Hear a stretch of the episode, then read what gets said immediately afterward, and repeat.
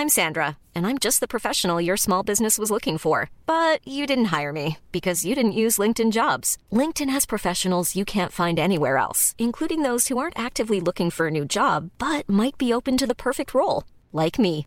In a given month, over 70% of LinkedIn users don't visit other leading job sites. So if you're not looking on LinkedIn, you'll miss out on great candidates like Sandra. Start hiring professionals like a professional. Post your free job on linkedin.com/people today.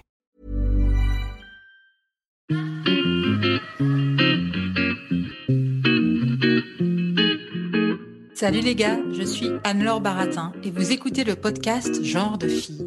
Chaque semaine, je reçois une fille unique en son genre pour parler sans tabou de mission de vie, de galère, de déclic ou non, de féminin, de maternité ou pas, tout ça, tout ça. Par leur parcours, leur engagement et leur choix de vie, elles m'ont bluffé et j'ai à cœur de vous les faire découvrir. Je sais qu'elles vous inspireront. J'espère maintenant que leur parole vous permettra d'avancer, de choisir, de décider. Et maintenant, place à l'épisode du jour. Bonne écoute Cet épisode a été rendu possible grâce à Baratin, etc.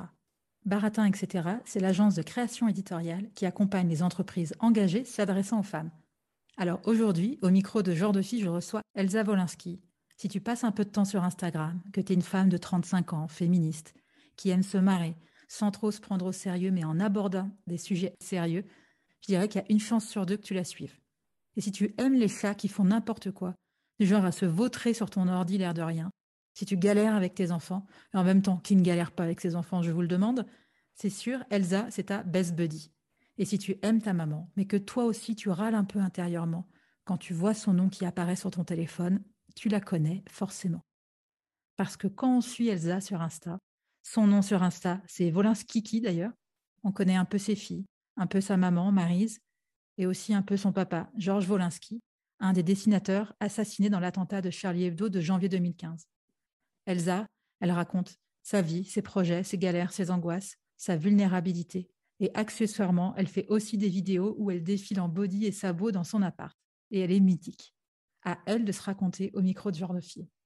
Petit mot de la fin, message de service. Maman, si tu écoutes cet épisode, pardon et je t'aime. Coucou Elsa, comment ça va? Coucou, ça va? Je suis super contente de te recevoir au micro de genre de fille. Tu es la marraine de l'association Cœur de guerrière et tu as Ouais. aussi créé Sisterhood Bavolinski, qui est une marque de prêt-à-porter qui lutte contre les violences faites aux femmes. Alors, ma première question, c'est ton besoin de t'engager auprès des femmes, ça vient d'où? Est-ce que c'est un besoin? Est-ce que j'ai besoin de m'engager auprès des femmes? En fait, je ne sais pas si le mot besoin, Ouais. euh, peut-être que c'est peut-être que c'est un besoin. J'ai encore jamais réfléchi de cette manière-là. C'est venu as- assez par hasard, hein, euh, très honnêtement. C'est pas, euh, c'est pour ça que je ne sais pas si le mot besoin.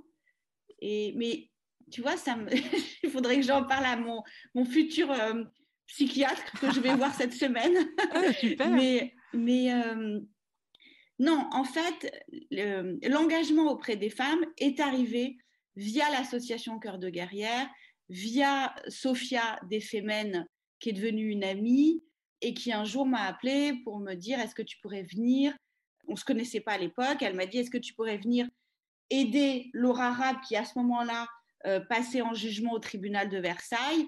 Je m'étais jamais vraiment engagée à ce moment-là. Elle m'a dit voilà, euh, Elsa, je t'appelle. C'était il y a trois ans maintenant. Sur les réseaux sociaux, il y avait peu de gens à ce moment-là qui étaient euh, vraiment solidaires sur les femmes victimes de violences conjugales. Donc, Sophia m'a vraiment appelée, euh, je ne sais pas, un, un soir pour le lendemain en me disant Ouais. voilà, est-ce que tu serais d'accord? On ne se connaît pas bien, mais il faut vraiment aider ces femmes-là. Et du coup, je ne sais pas, j'ai dit oui. Je me suis retrouvée le lendemain au tribunal de Versailles pour une jeune femme que je connaissais pas, donc Laura Rapp, qui avait été euh, étranglée par son ex-mari devant euh, les yeux de, de sa fille, de leur fille. Laura est devenue une amie aussi depuis. Ouais, Et, euh, et en fait, c'est là-bas que j'ai rencontré les filles de Cœur de Guerrière. ouais. Par la suite, j'ai connu Caroline de Cœur de Guerrière. Et Caroline, elle est devenue, je sais pas, comme une évidence dans ma vie, comme Sophia aussi. Mais c'est-à-dire, c'est en découvrant ces femmes qui luttaient pour d'autres femmes que je me suis mise à m'engager moi. C'était pas, enfin ça, ça, j'ai pas l'impression que c'était là depuis euh, des années, des années. On les, ça, ça a été réveillé. Mon combat a été réveillé par les rencontres. Mais à 14 ans, j'étais pas hyper engagée. À 20 ans, j'étais dans les boîtes de nuit. Enfin, il faut, être très, très honnête. Ouais. J'étais pas la fille activiste à fond la caisse sur la transition écologique et les violences conjugales. franchement, j'en avais rien à foutre jusqu'à vraiment mes 40 ans, quoi. Ouais. Et est-ce que ça te prend beaucoup de temps aujourd'hui d'être euh, marraine de l'association Sisterhood Barbolinski, ça te prend euh, alors, ça me prend beaucoup de temps. Alors, pour, il faut vraiment remettre tout en place. Par exemple, en ce moment, les pauvres, je les aide pas beaucoup parce que euh, la, marque est en arrêt. On va sortir la nouvelle collection dans quelques mois. Donc, quand j'ai pas de collection, je peux pas leur reverser de l'argent. Il faut vraiment que je vende pour leur reverser des sous. Donc, euh, c'est assez. Euh, euh, là, pour l'instant, j'ai un sweatshirt qui est aux Galeries Lafayette, mais là, qui est pour la Maison des Femmes. Mmh. Et, qui et la Maison des Femmes, c'est différent. Donc, c'est pas pour Cœur de Guerrière, mais Cœur de Guerrière, c'est toute l'année. Donc, dès que je vais ressortir une collection, ça sera, ça sera pour elle.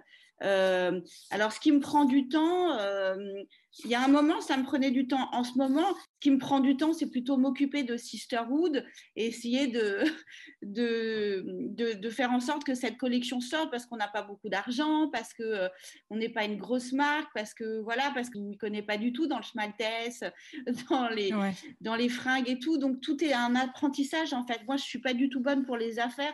Je ne sais pas du tout gagner de l'argent. Donc voilà, donc il, fallait créer une structure. J'ai mis deux ans à la, à la créer. Voilà, rien n'est simple en fait. Oui, mais j'ai vu que je crois que c'était sur Instagram où j'étais morte de rire. Tu, faisais des vidéos où tu étais en call avec un, je sais pas si c'était un investisseur ou quelqu'un qui essayait de structurer un peu plus la marque. Ouais. Et, je crois que tu étais avec ton associé ou une personne. Ouais, et, je sais pas, tu étais dans les tableaux Excel et tout. Et je comprenais rien. je comprends rien. Un tableau Excel, ça me fait peur. D'ailleurs, ça m'angoisse. Ça ah. m'angoisse de, dingue, mais heureusement maintenant j'ai une associée qui est là.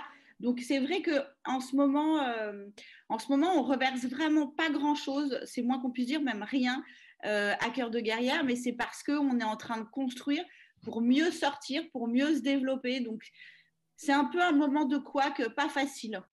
Ouais. Mais écoute, on va monter un club ensemble des angoissés d'Excel parce que moi aussi, c'est un truc qui m'a toujours, ça m'a toujours méga stressé, ce, ce, mm, mm, Je suis d'accord, je suis d'accord. Et quel rapport tu as avec ton image et de fait avec Instagram, maintenant que ça fait quelques années que tu es sur ce réseau?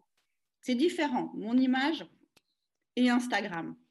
Parce que Instagram, c'est un rapport un peu fake, il faut le savoir quand même. Mm. Même si sur Instagram, on a l'impression de tout raconter, j'essaye d'être la plus honnête possible, je choisis quand même ce que je veux montrer ou pas. Donc, c'est un rapport un peu, je, raconte ma vie, mais voilà, je choisis des moments, donc c'est fake quand même, c'est pas, pas la vraie vie.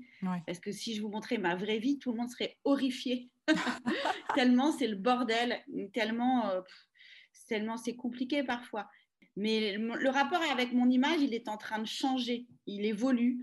Comme, euh, comme je vieillis, il évolue. J'ai 47 ans, euh, j'ai toujours du mal à m'aimer, mais, je, mais ça s'améliore. Ça s'améliore quand même. Et est-ce que tu dirais que Instagram, ça t'a aidé dans ce rapport à l'image ou pas forcément?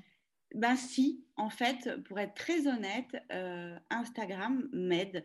Parce que c'est pas que Instagram, c'est la télé aussi. La télévision sur France 2, c'est très violent en fait. En fait, l'image c'est violent.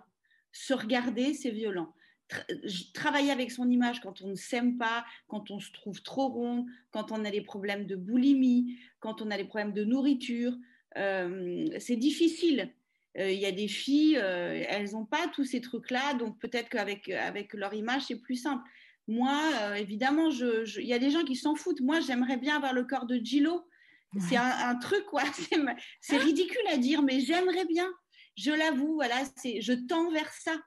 Donc, euh, donc c'est sûr que quand on est boulimique, quand on, on, on a des problèmes de sucre, euh, ben c'est pas simple. Et que surtout, quand on passe pas sa vie à se regarder, parce que je passe pas ma vie à me regarder, j'ai un rapport assez simple, enfin je veux dire, je sais pas si c'est très simple, mais assez simple avec euh, la salle de bain, le maquillage. Euh, je ne me maquille pas beaucoup, je reste pas très longtemps dans la salle de bain, je prends pas énormément de temps euh, à m'occuper de moi, peut-être pas assez d'ailleurs. Donc du coup, c'est vrai que je ne travaille pas beaucoup mon image. Mais depuis que je suis à la télévision et depuis, par exemple, que j'ai envie de m'amuser avec Instagram, c'est-à-dire de faire des réels, de faire des trucs plus esthétiques, mais plus toujours engagés, mais peut-être plus esthétiques et drôles.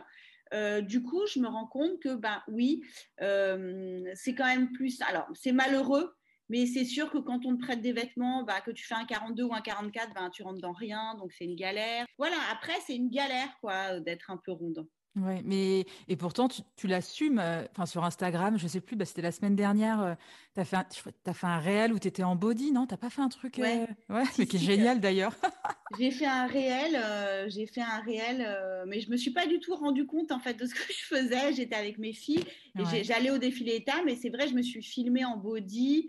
Etam, et mais je me suis pas rendu compte que ça allait avoir cette portée là. Je parlais en plus parce que je me lance dans un avec euh, les laboratoires Vichy. Euh, je, je, collabore avec eux pour euh, tout un truc sur la ménopause positive. Oui, j'ai vu vrai ménopositivity. La ménopositivity. Donc, c'est vrai que c'était un poste qui regroupait et les rondeurs et cette ménopositivity. Et du coup, mais je ne me suis pas rendu compte de cette portée, je l'ai fait très librement. Ouais, je, c'est vrai, je suis mal avec mon image, je suis mal avec mon corps et pourtant je suis capable de me montrer à moitié nue sur les réseaux, mais je suis aussi capable de ne pas m'aimer du tout. Ouais. Je sais pas. Pour revenir à ce que tu disais quand tu parlais de la télé, c'est pour ceux qui nous écoutent et celles qui nous écoutent, c'est que en fait, tu es dans une émission qui s'appelle Belle et bien sur France 2. C'est ça, le euh, samedi matin.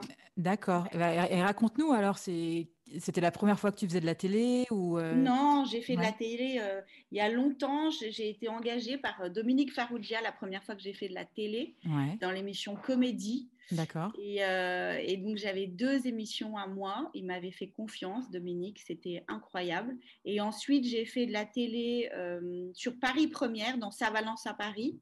Ouais. Et puis après, j'avais complètement arrêté. Et là, c'est une productrice, Nathalie Côté, qui est venue me chercher. Euh, moi, je lui disais non, non, j'ai peur, je vais pas être bonne. Et en fait, elle m'a vraiment fait confiance, elle m'a beaucoup aidée. Et c'est une très, très bonne productrice. J'ai beaucoup de chance d'être dans cette émission parce qu'il y a euh, Ali, Agathe, euh, André Manoukian. Euh, enfin, c'est vraiment formidable. Il faut que tu précises, c'est Agathe, c'est Agathe Le Caron, c'est la présentatrice de la. Ouais, Ali Rébi qui est sur Europe 1 aussi, non? Qui est, sur Europe 1 Grand bien vous fasse, il me semble. Exactement. Et Christophe André, le psychiatre. D'accord. Et c'est génial. J'ai l'impression de me soigner à chaque émission. Oui, mais que oui, c'est ce que tu disais aussi, c'est que c'est une équipe qui est hyper bienveillante. Euh, ouais, les gens sont adorables. Vraiment, c'est c'est pas euh, c'est pas du faux. Les gens sont. Moi, j'aurais jamais pu faire de la télé, euh, faire de la fausse télé. Je sais pas faire, de toute façon. Donc comme et puis comme j'ai un, un, fort caractère, c'est-à-dire si je me sens pas bien, je peux partir. Tant pis pour l'argent, tant pis pour tout. Si c'est pas en accord, d'abord je suis bloquée, ça peut pas marcher. Et ensuite, euh, ben, je peux me casser, quoi. Et... là, vraiment, c'est des gens bienveillants, l'émission est intelligente, c'est des gens gentils. Euh, ouais, c'est très agréable de travailler pour Bel et Bien. Et donc là, tu as une chronique sur Bel et Bien? Euh, Enfin, comment ça se passe? je, suis, je suis pendant toute l'émission, je suis là pendant toute l'émission, et en plus, j'ai des temps de parole à moi. Ouais. D'accord. Et est-ce que tu regardes les émissions en replay ou pas? Enfin, Qu'est-ce que ça fait de se voir ensuite? Est-ce que tu évites ou est-ce que tu regardes en te disant euh... Non, j'évite pas, je regarde, je me regarde. Alors il y a des fois où je me, regarde une seconde et je vois que c'est, je me dis oh là là, c'est une catastrophe, donc je vais pas plus loin. Et parfois je me regarde, je m'écoute parce que je veux m'améliorer. Donc euh, j'essaye de moins parler avec les mains, j'essaye, euh, parfois je finis pas mes phrases. Je, je, je, je, travaille pour, pour offrir le meilleur de moi-même, je crois. D'accord. Et euh, pour revenir sur Instagram, c'est ce que je te disais un peu en introduction quand moi j'en parlais avec des, proches ou des personnes qui te suivent aussi sur Instagram. Tu assumes d'être vulnérable. En tout cas, euh, nous, quand, on est derrière notre écran et, qu'on voit un peu ce que tu, ce que tu proposes, enfin ce que tu nous montres, on, voit que tu assumes d'être vulnérable. Est-ce que ça a toujours été évident pour toi d'assumer cette part de vulnérabilité, de, montrer ça à, tous tes followers euh? J'adore rien que le mot vulnérable, en fait. Ouais je trouve que c'est assez joli d'être vulnérable. C'est comme euh, aussi d'être fragile, d'être gentil. Tous ces, mots peuvent paraître euh, naïfs en fait, comme la bienveillance, tout ça. Mais en fait, c'est des mots très importants. moi, j'assume complètement ma vulnérabilité. Je suis vulnérable. Je suis, j'ai peur. Je, peux être. Souvent, on, me décrit comme une guerrière, comme une activiste, mais moi, je me réveille le matin. C'est difficile, j'ai la trouille. Mmh. En premier, j'ai la trouille. Donc, il faut que je me dise non, ça va aller. moi, je suis ultra sensible. J'ai mis des années à comprendre qui j'étais en fait. Grâce à, par exemple, Maurice Barthélémy aussi, qui a écrit un livre. Euh, et qui, en, qui, est en ce moment au théâtre, euh, justement, et qui raconte son ultra-sensibilité. Moi, je ne savais pas que euh, j'étais ultra-sensible. En fait, aujourd'hui, on peut, on peut le dire, on, peut se définir. Être vulnérable, c'est aussi parfois être ultra-sensible. Et quand on est ultra-sensible, eh ben, c'est difficile, la vie de tous les jours c'est pas simple parce que euh, parce qu'en fait dans cette société on nous demande d'être dur, on nous demande d'être fort, on nous demande d'être dynamique, d'être en forme et euh, tu as l'impression que si tu es fragile, si tu es rond, si tu pleures, ben tu es, du caca quoi, tu vois. Et euh, du coup moi je, je, je, je, fais une ode à la vulnérabilité et à la fragilité et au mal-être. C'est pas grave. Tu l'as lu le livre de, de Maurice Barthélémy, tu le recommandes? Mais non, je vais me l'acheter aujourd'hui, ah, justement. ouais, je vais me l'acheter. En fait, je l'ai beaucoup suivi sur les réseaux sociaux. Je l'aime beaucoup, Maurice. Et en fait, j'ai très envie d'aller aussi au théâtre. Aujourd'hui, je me suis dit, j'allais m'acheter son livre et que j'allais me réserver une place pour aller le voir. cette semaine. c'est marrant que tu parles de lui parce que moi j'avais écouté un podcast euh, où justement il expliquait comment il avait découvert son hypersensibilité. Et je crois qu'il l'a découverte parce que sa fille est hypersensible. Euh, et quand il parle de sa fille qui habite aux États-Unis, euh, qui s'appelle Tess, je crois, j'ai une bonne mémoire, mais et, et c'est hyper émouvant en fait. enfin, dans cet épisode, il faudrait que je retrouve le nom du podcast, mais c'est comme ça que j'ai découvert la manière dont il en parlait.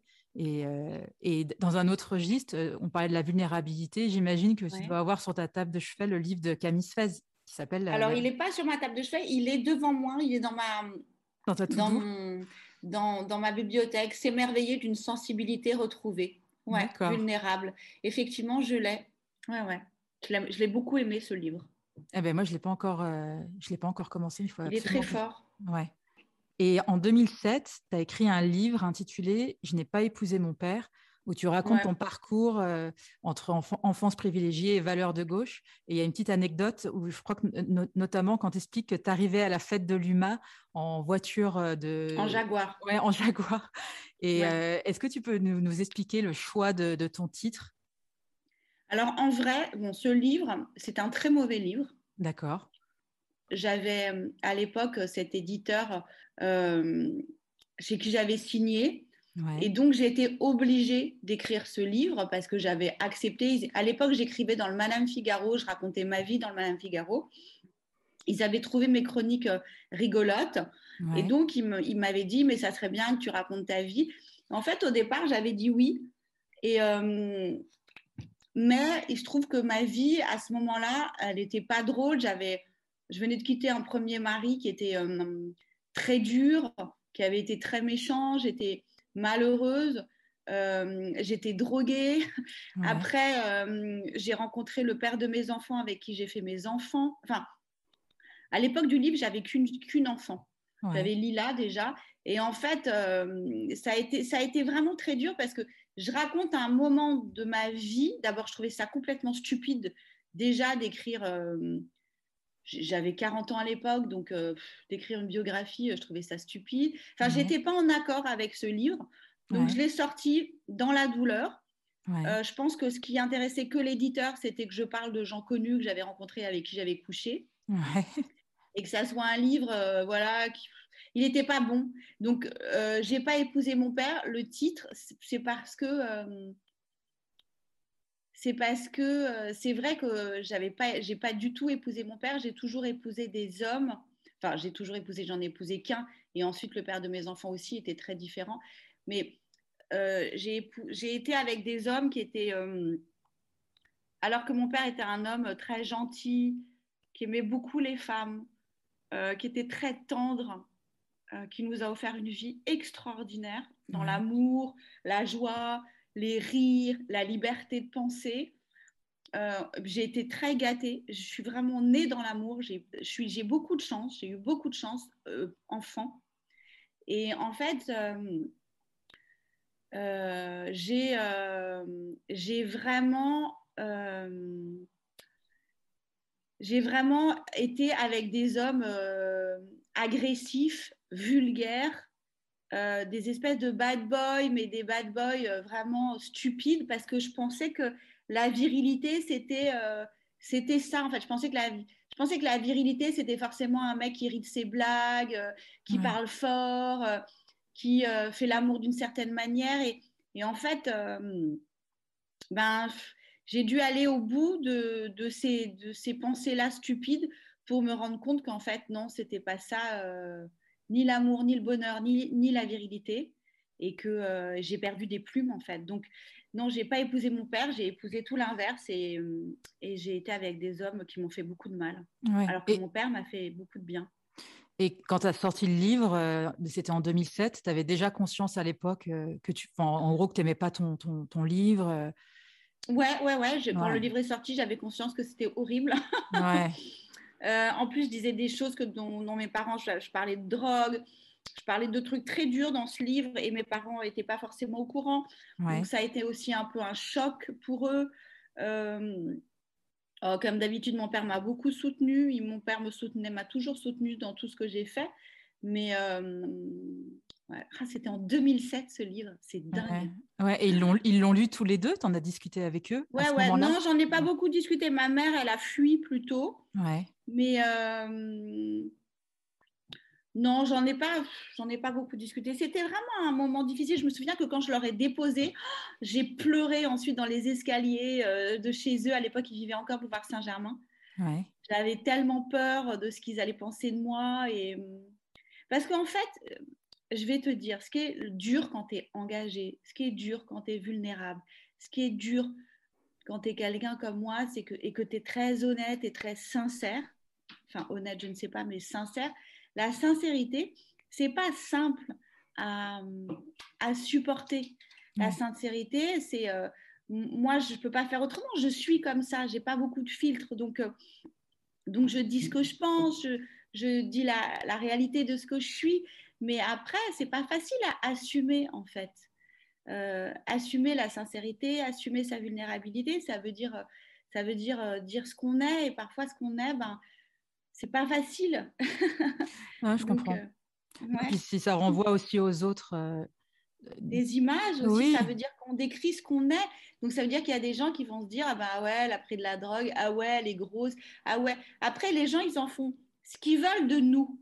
Tu vois ce que je veux dire? Oui, ouais, complètement. Puis en plus, c'est que c'est souvent des projections en fait. Enfin, les, les mmh gens projettent euh, sur toi euh, euh, ce qui peut aussi les rassurer eux par rapport à ce qu'ils sont ou par rapport à, ce qu'ils peuvent pas encore assumer.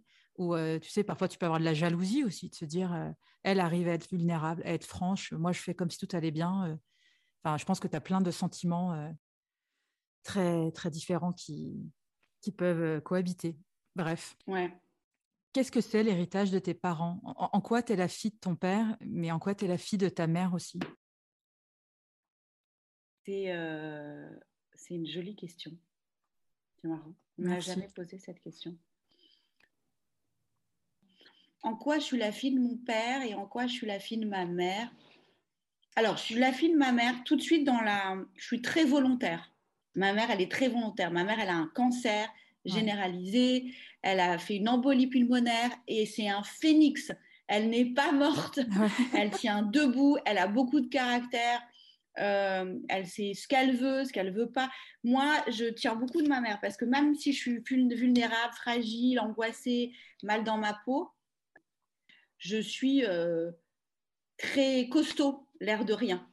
Euh, j'ai un estomac bien trempée euh, et, j'ai du caractère. Donc, je tiens ma mère le fait d'être volontaire. Je peux me lever à, à, 6 heures du matin pour aller faire du sport. Ouais, j'ai beaucoup de caractère comme ma mère.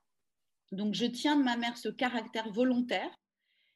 Alors, de mon père, je tiens plein de choses. Euh, ma sincérité, il était très sincère, il était très honnête. Il n'avait pas peur de choquer du tout. Donc, euh, moi, j'ai pas peur de choquer non plus. Non, mais je, je me suis rendu compte en allant, en allant voir une exposition de ses dessins aux Beaux-Arts que quand il décrit, par exemple, dans, dans, Charlie Hebdo, il décrivait sa vie, ses voyages, c'est vraiment ce que je fais de moi sur les réseaux sociaux. Donc, je, je, ressemble beaucoup, beaucoup à mon père. J'adore manger comme lui. Mon père, il disait toujours qu'il faisait partie des gens, il y a les gens qui s'arrêtent, tu vois, euh, au dernier verre, au, dernier plat, enfin, qui s'arrêtent avant d'avoir mal au ventre quand ils mangent. Bon, et eh ben avec mon père, on fait partie de ceux qui. Euh, alors moi, je bois plus d'alcool et je me drogue plus, mais euh, je, mange beaucoup, c'est-à-dire je ne fais pas partie des gens qui, qui savent s'arrêter. Je m'arrête quand j'ai mal au ventre. Euh, je, fais toujours plus. Je me pousse mon corps. J'aime la vie. Donc, j'aime manger, j'aime rire, j'aime danser, j'aime vivre. Je veux vivre à fond la caisse, en fait. Et ça, je, tiens ça de mon père. Ma mère est beaucoup plus raisonnable. Elle aurait adoré que je prenne euh, d'elle euh, ses chaussures répéto et que je n'ai pas de tatouage. Mais c'est loupé. J'ai des sabots et j'ai des tatouages. Oui, j'ai vu, vu que ce week-end, qu'elle avait quitté ses ballerines répéto pour essayer tes. Ouais, je lui fais essayer des chaussures. Parfois, j'adore faire rire ma mère. Elle est jolie quand elle rit. Elle rit pas souvent, mais j'aime bien la faire rire ton père, euh, donc Georges Valinsky, c'était, j'en parle dans l'introduction, c'était euh, mmh un dessinateur de, Charlie Hebdo euh, qui a été bah, assassiné en 2015. Assassiné, le 7 janvier. En 2015. J'imagine que c'est quelque chose. Tu, tu, es la fille de Georges Valinsky. Est-ce que c'est pas toujours, est-ce que c'est pas lourd à porter quand les gens t'en parlent ou ce que les gens projettent sur toi parce que tu es, sa fille, ou est-ce que c'est un héritage toi que tu t'assumes complètement et tu arrives à faire ta vie à côté de tout ça? Ce qui a été dur à porter, euh, alors quand on porte un nom, il faut savoir que quoi que tu fasses, tu as ce nom-là, donc tu es tout le temps jugé. Ça veut dire, euh, tu, as, tu réussis à avoir un stage euh, à la télé, on va dire, ah ouais, c'est grâce à ton nom, c'est grâce à ton père, tu réussis à faire des trucs par toi-même, on va tout le temps, toute ta vie te dire que c'est pas grâce à toi, que tu l'as eu grâce aux autres. Il faut d'abord s'armer là-dessus. Euh, moi, j'ai jamais souffert de mon nom. J'ai toujours assumé. Euh, à l'école, quand j'étais petite, euh, il y a des fois, je l'ai déjà raconté, mais on m'invitait pas. On disait toi, on t'invite pas au boom parce que ton père il fait des dessins avec des filles toutes nues. oh là là. Et puis, mais bon, et puis après, au contraire, j'arrivais à avoir des places mieux que des, mieux que les autres dans des restos où je rentrais dans des boîtes parce que je portais un nom. Voilà, donc il faut pas, euh, je vais pas faire pleurer dans les chaumières. En fait, de porter un nom, ça, c'est plutôt cool. Surtout le mien, moi, je l'ai toujours assumé. J'ai toujours, euh, j'assume pas tous les dessins de mon père parce que je suis assez pudique et assez coincée bizarrement. Et du coup, il y a plein de dessins sur le sexe euh, qui sont qui sont difficiles pour moi. Mais ce qui a été difficile en vrai, vraiment le, ce qui a été le plus dur, c'était en fait après l'attentat, euh, c'est de prendre les gens dans les bras parce que après l'attentat, en fait, j'ai passé plus d'un an à consoler les gens que je croisais. Les gens étaient très tristes. Il y a eu un... Mon père avait un capital sympathie euh, énorme. Les gens l'aimaient beaucoup. Et du coup, c'est vrai que j'ai dû consoler. Euh, j'ai dû consoler les gens plus qu'on m'a consolé, en fait. Donc ça, c'est difficile. Après, aujourd'hui, je crois que vraiment j'ai réussi à être Elsa avant d'être la fille de Wolinski. Je crois, je crois que j'ai réussi ça. C'est beau, c'est très beau. je sais pas, mais non, mais je crois, ouais, je crois que cette année, euh, c'est ce que je me suis dit il y a pas longtemps. Euh, je me fais souvent la liste de tout ce qui va pas et je me fais rarement la liste de tout ce qui va. Et en fait, je me suis dit ça, je me suis dit, bah, au moins, tu as gagné ça, tu as gagné le fait d'exister par toi-même. Et je crois qu'il y a plein de gens, par exemple, sur les réseaux sociaux qui me suivent, qui ne savent même pas qui, est Wolinski. Parce qu'il y a une jeune génération qui ne sait pas qui est Wolinski. Oui, c'est vrai. Déjà. C'est triste, mais c'est vrai. Et du coup, tu, parlais tout à l'heure d'une exposition. Qu'est-ce qu'il y a concrètement aujourd'hui euh, pour euh, continuer à faire vivre l'œuvre de ton L'œuvre de Wolinski. Alors, en ce moment, il y a une exposition aux Beaux-Arts avec euh, une très jolie exposition aux Beaux-Arts parce qu'on a fait des dons de dessins, on a donné des dessins de Wolinski aux Beaux-Arts. C'est en ce moment. Après, c'est ma mère qui fait vivre euh, l'œuvre de Wolinski. Ce C'est pas moi du tout qui m'en occupe. D'accord. Sûrement, quand ma mère sera décédée, ça sera moi avec mes sœurs. J'ai deux sœurs, deux demi-sœurs. D'accord. Qui sont les filles de mon père. mais euh, qui sont comme mes sœurs. Quoi. Ouais. Donc voilà, je pense qu'on fera ça à, à, à trois. Et je dois t'avouer que j'ai été très émue quand j'ai préparé cette interview, car je suis tombée sur euh, un de tes posts Insta où tu rends hommage à, à ton papa, justement, où c'est l'anniversaire Ouais. de sa mort. Si tu acceptes, j'aimerais bien en lire un petit bout. Oui, oui, bien sûr, mais je sais même plus de quoi tu parles en fait. Et ben, je, vais, je pense que tu vas tu vas t'en rappeler. Ouais. Alors, donc tu, tu parles à, à- à ton père et tu dis euh, Je t'imagine, c'est tout, je t'imagine me regarder. Tu es fier de moi J'espère que le trou de ta balle s'est rebouché. J'ai peur que tu attrapes froid dans le cœur. Ah, au fait, j'ai retrouvé un film porno dans un vieux magnétoscope à toi. J'ai rougi et j'ai ri. Je suis Wolinski, la fille de Wolinski. Je suis Angela, la fille de Georges. Je suis Elsa, la fille de son papa. Ta Ah poésie. bah, je suis- C'est surtout ta poésie qui me manque. Je t'aime. Oh là là, c'est beau. Euh, oui, mais c'est surtout c'est hyper intéressant parce que ça revient à ce que tu disais juste avant, que c'est un peu depuis cette année que tu trouves que tu arrives à être euh, Elsa, tout simplement. Quoi. Ouais, ouais, je... j'arrivais à écrire des trucs incroyables. hein. Je disais des trucs. Je, je relis jamais mes posts sur Ouais. Instagram. T'as raison, fait, sinon tu les retoucherais. Oui, en fait, j'écris sur Insta comme dans un souffle. Ça me vient, il faut que je sorte tout de suite le texte et après, je le laisse comme il est. Mais, mais parce que oui, et puis parce qu'il y a des tas de choses que j'oserais pas écrire, en fait, si je me relisais. Ça, c'est par exemple, c'est très, c'est très intime. Ouais. C'est même, euh, tu vois, ça, je me dis comment j'ai pu écrire ça. euh, c'est un truc de dingue. ouais, mais peut-être que je comprends ce que tu veux dire. Je sais pas si tu te dis, tu as un petit moment de honte, comme beaucoup de femmes peuvent l'avoir quand on fait quelque chose de tellement sincère et tellement brut, Mm. et qu'en plus tu l'entends dans la bouche de quelqu'un d'autre. J'imagine que ça fait un peu bizarre. Mais en tout cas, c'est un texte. euh, bah, moi, quand je l'ai lu, j'ai trouvé ça hyper émouvant. Et, c'est ça qui fait sa beauté aussi. C'est que c'est brut, en fait. C'est que... Et puis c'est drôle aussi. Il y a de l'humour. euh, C'est quand même assez fou de faire un hommage à quelqu'un, quelque chose d'émouvant et de drôle à la fois quand tu parles de quelque chose de grave. Rien que pour ça, moi, je te dis bravo. C'est pas si courant. C'est gentil, merci beaucoup. Écoute, euh, c'est vrai que, écoute, c'est quand même très émouvant.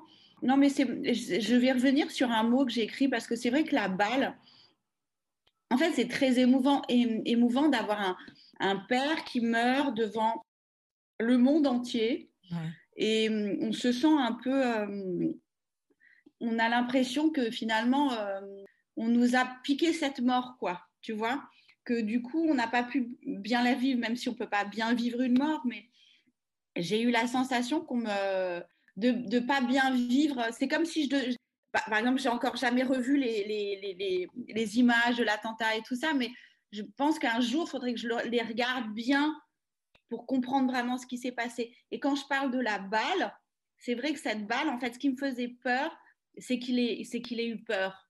Ouais. Donc ça, c'était parce que c'était quelqu'un de très froussard, euh, Wolinski. Vraiment, il était assez lâche d'ailleurs dans la vie.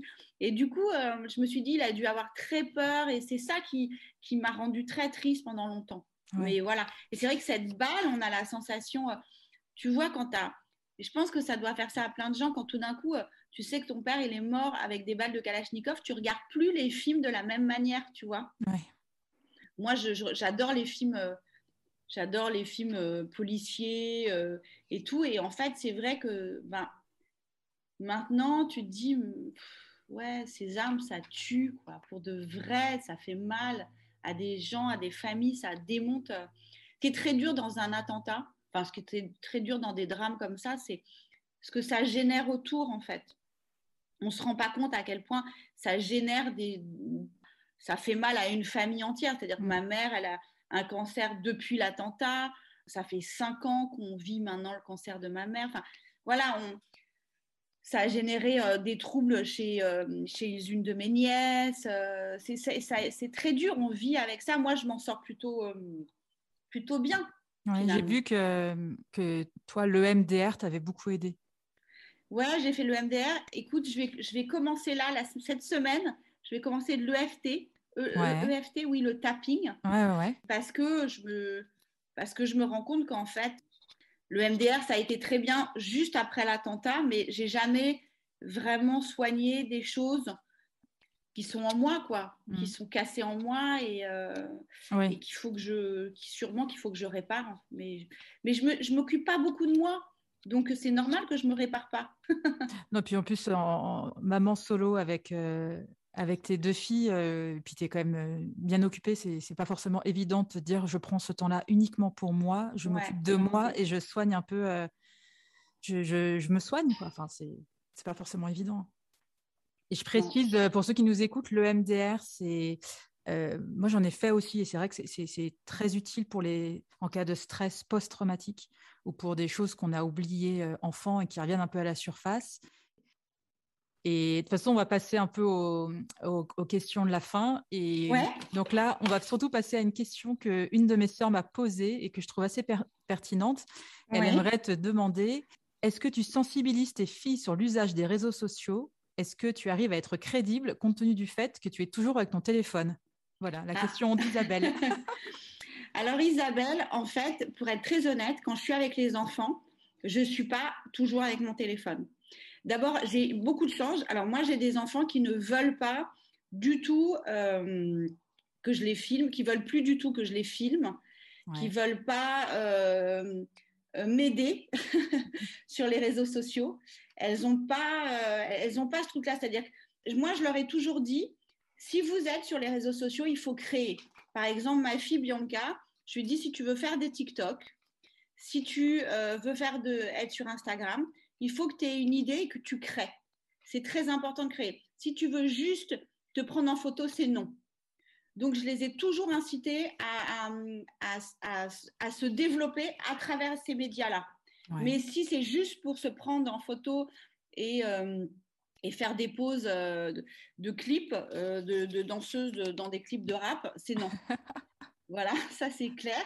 Et sinon, effectivement, pour éviter le fait qu'elles me disent non mais ça va, quand je leur dis euh, arrêtez avec les portails et qu'elles me disent c'est bon, toi tu l'as toujours, justement, je fais exprès de ne pas l'avoir toujours quand elles sont là. D'accord. Donc, je, je, je, fais, ouais, ouais, je fais très très gaffe parce que j'essaye qu'elles soient hum, pas avec leur portable tout le temps. Et, est-ce qu'elles te suivent sur Insta ou pas? Elles me suivent sur Insta, euh, elles me suivent parce qu'elles vérifient en fait, elles ont très peur, elles détestent parce que évidemment toute l'école me suit, les mamans me suivent, donc c'est sûr que si ta mère monte ses seins, c'est la honte à l'école. Donc euh, voilà, elles, font attention, puis parfois comme je les ai une semaine sur deux, bah, elles aiment bien me suivre, j'imagine, parce que comme ça elles me voient un peu et comme moi, j'aime bien euh, les suivre aussi. Mais, mais moi, je ne les regarde pas parce que je, je, je, fais très attention à leur, euh, enfin, à leur jardin secret. Je n'ai pas, j'ai pas envie de les gêner, en fait. Une fois, j'ai fait, j'ai fait genre ah coucou euh, sur Instagram, c'était la honte quoi. Ma fille m'a dit mais maman, tu vas pas poster un commentaire quoi, c'est trop honteux donc j'ai, j'ai arrêté. C'est trop honteux. c'est trop honteux. Alors, qu'est-ce qui t'anime, Elsa? Le bonheur des autres.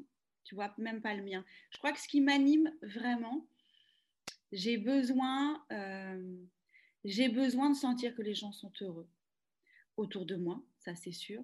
Et dans la vie en général, ce qui m'anime, c'est c'est euh, euh, l'égalité, la liberté, la fraternité. C'est complètement peut-être un peu naïf ce que je raconte, mais c'est vrai. Ce qui m'anime, c'est quand j'ai l'impression qu'on défend des combats qui sont sincères. Euh, mais euh, c'est ça, c'est des valeurs qui sont très importantes pour moi. Euh.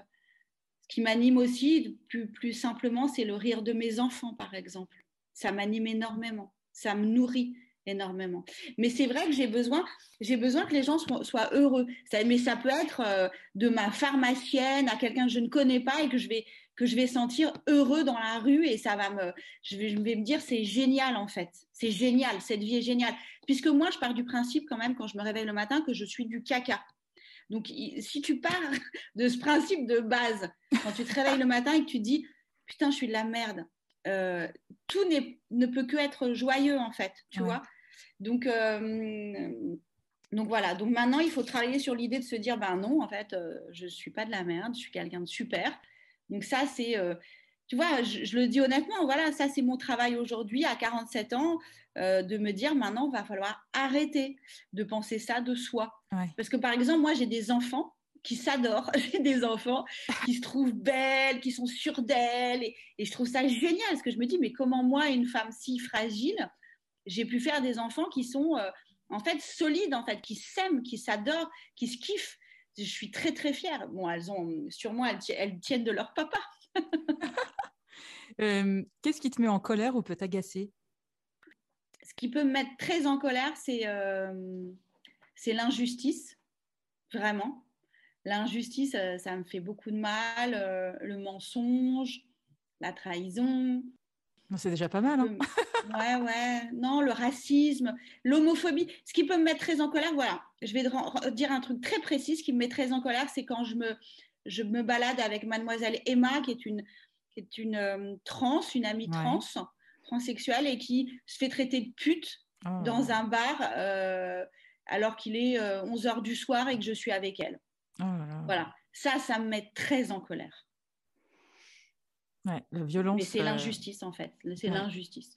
Je déteste que, que la liberté des autres ne soit pas acceptée. Enfin, je, ouais, je, je comprends pas ce que. Je, je déteste la méchanceté de l'être humain. Mais l'être humain peut être méchant, on le sait. Donc, euh, il faut l'accepter. Mais il y a un truc très dur en nous. Il y a un truc immonde. On a, nous, les êtres humains, quelque chose d'immonde qu'on camoufle, qu'on qu'on ne montre pas, qu'on mais qui peut ressortir et j'ai très peur que des gens comme euh, Zemmour, que, que des gens comme ça, justement, euh, permettent, à, permettent de nous faire ressortir ce truc immonde qu'on a et puis qu'on le généralise, que ça soit pas grave.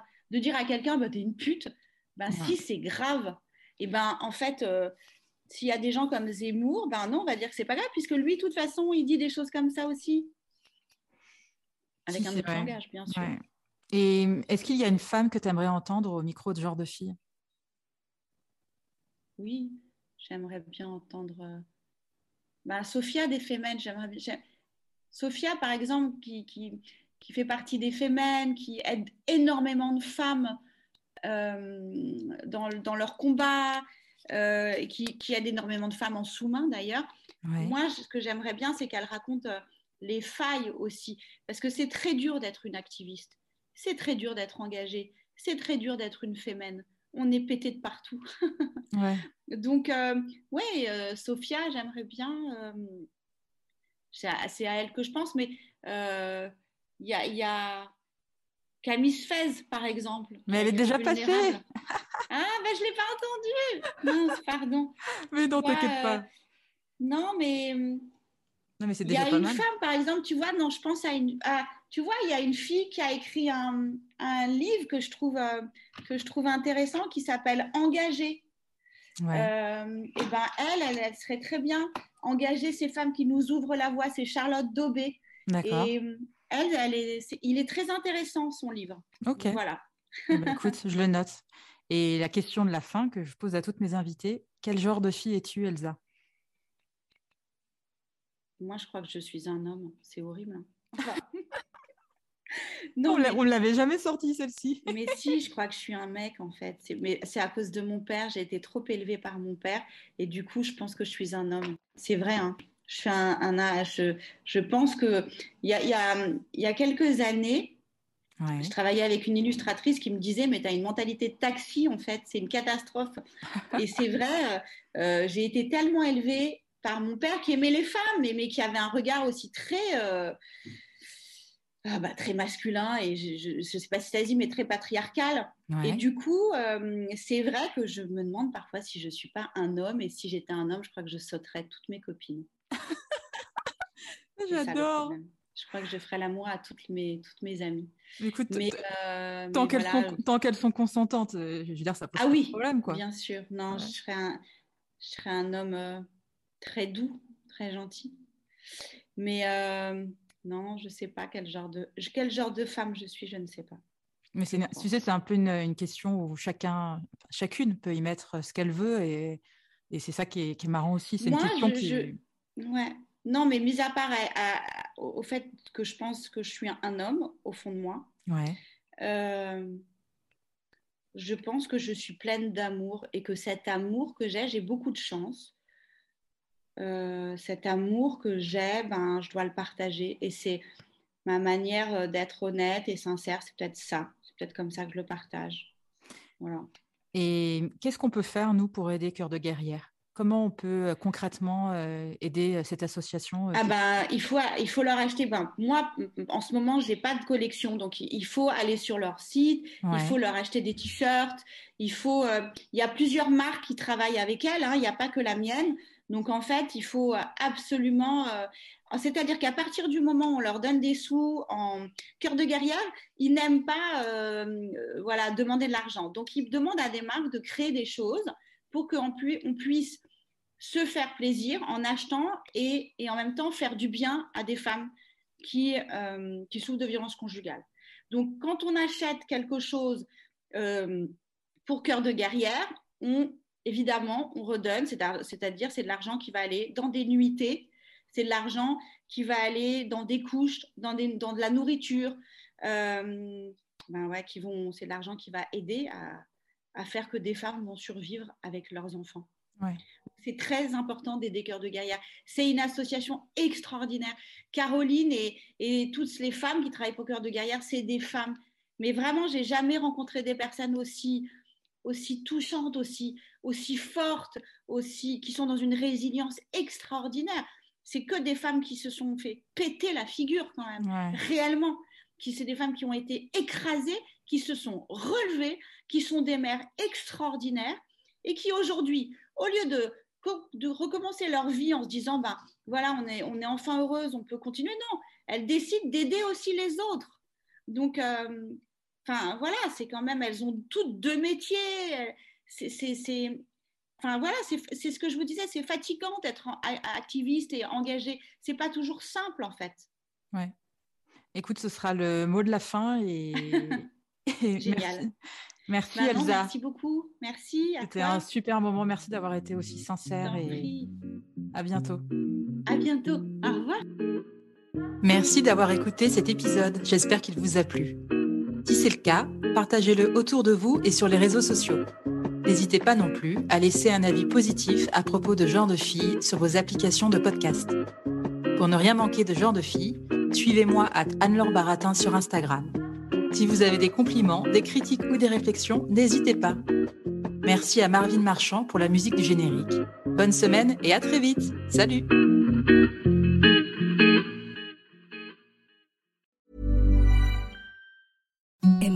the softest sheets you've ever felt. Now imagine them getting even softer over time. That's what you'll feel with Bowl Branch's organic cotton sheets. In a recent customer survey, 96% replied that Bowl Branch sheets get softer with every wash. Start getting your best night's sleep in these sheets that get softer and softer for years to come. Try their sheets with a 30-night guarantee. Plus, get 15% off your first order at bowlandbranch.com. Code BUTTERY. Exclusions apply. See site for details.